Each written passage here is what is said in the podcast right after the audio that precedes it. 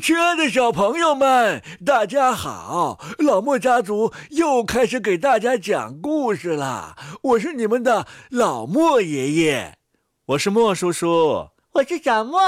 小莫呀，今天早上我们吃的早餐是什么呀？嗯，有牛奶，有豆子，还有炒饭。那你有没有观察过小豆子有什么特点呢？嗯，它长得圆溜溜的，很可爱。还有呢？还有，嗯，它有一条小黑缝，就像一张小嘴巴在笑一样的。小莫呀，我看你经常在电脑上发一些什么表情，当中是不是就有一个黄黄的小豆子啊？爷爷爷爷，那个不是小豆子，嗯，但是呢，它长得确确实实有点像小豆子，因为它也有一条弯弯的小黑缝。那。你想不想知道小豆子为什么都有一条像小嘴儿一样的小黑缝呢？想啊想啊。那接下来呀，我们就要讲一个很短很短的故事。听完这个故事之后啊，小朋友们就知道了小豆子为什么都有一条小黑缝。麦秆、梅和豆子，格林兄弟。演播及公众号“老莫家族”。在一个村子里呀，住着一个贫穷的老太婆。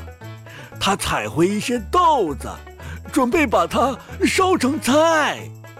老太婆在炉灶里生起火，为了让火快些燃起来，她又往灶里塞了一大把麦秆儿。当他把豆子往锅里倒时，一颗豆子趁他没注意，滑落到地上，掉在了一根麦秆旁边儿。不一会儿啊，又有一块烧得通红的煤块滚落到他们边上。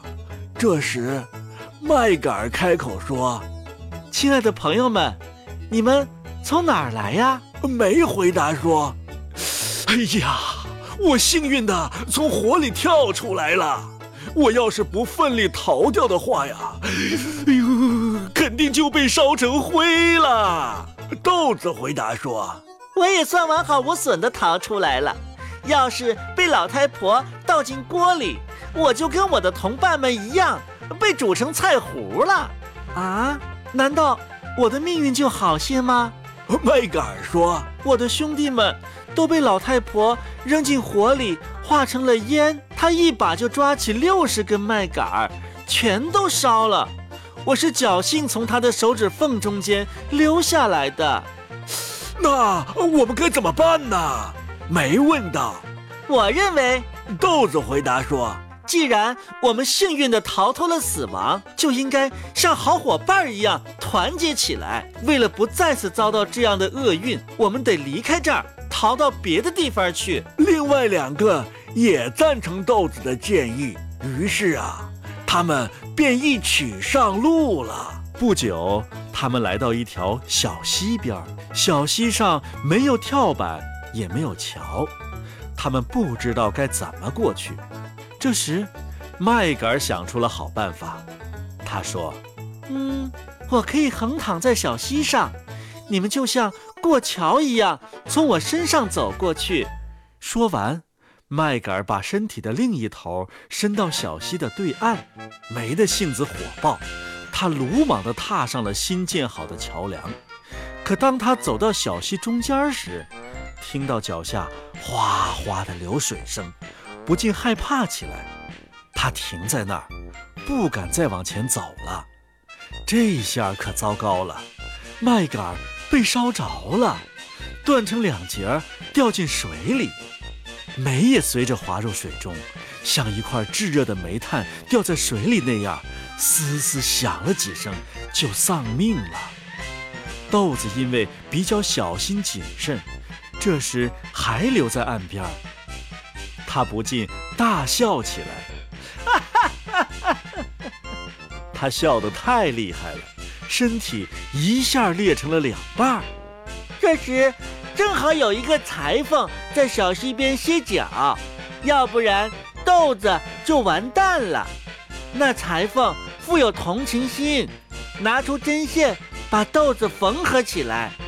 豆子非常感激裁缝，因为裁缝用的是黑线，所以呀，后来的豆子身上都有一条黑缝。好了，小朋友们，今天呢，我们这个短短的故事就讲完了。听完这个故事，你们现在是不是知道小豆子的肚皮上为什么有一条小黑缝了吧？爷爷、爸爸，我知道了，以后我再也不这么笑了。不然的话，我的小肚皮上也会生出一条小黑缝。尤其是啊，小豆子的这个笑啊，你觉得他应该不应该呢？嗯，好像不太应该。为什么呢？呃，儿子啊，我建议啊，把这个当成今天的莫叔叔话题，让小朋友们自己去思考。嗯，老爸，你这个建议非常好。小朋友们，那今天的莫叔叔话题就是，请你们思考一下，小豆子为什么不应该笑。然后呢，把你们的答案呢留在我们的微信公众号下面，我们将会截取当中的录音，做成一期特别的孩子话的节目。呃，这个莫叔叔话题没有标准答案，你想怎么说就怎么说。嗯，我期待着小朋友们的答案，看看和我心里面想的是不是一样。好了，这么短短的一个小故事就结束了。不过呢，你们也该睡觉喽。小朋友们晚安！不要忘记收听明天早上我们的 Good Morning 哦，狗带猫领。不过现在我们该说 Good Night。对，Good Night。小朋友们再见。